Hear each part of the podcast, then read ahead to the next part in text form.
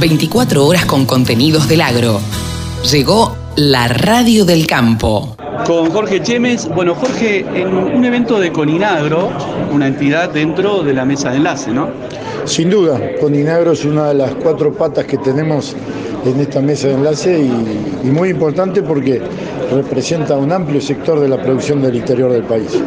Conferencia de prensa el otro día cuando se decretó y se comunicó el paro del 13 de julio y acá nos acabamos de enterar que Corinagro todavía no lo tiene muy decidido porque la industria está en un momento, digamos, especial para ese 13 de julio. Ustedes desde CRA, eh, ¿cómo lo observan? ¿La dirigencia va a estar unida ese 13 de julio?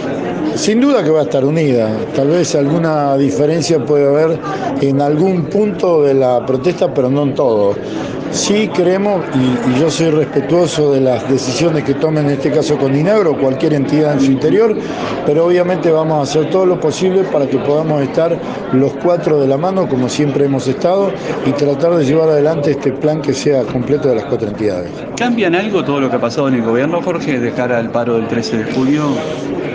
Yo diría que no, eh, es más, ojalá me equivoque, pero por las, las declaraciones que estamos escuchando daría la sensación de que es la profundización de lo que se viene haciendo.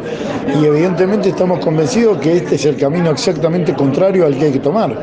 Hay que generar seguridad, confianza, que la inversión se promueva y que esa inversión se transforme en mayor producción y mayores recursos, no solo para el productor y la Argentina, sino para todo el país. Gracias. Exposiciones, muestras, rurales, novedades. Toda la información en laradiodelcampo.com.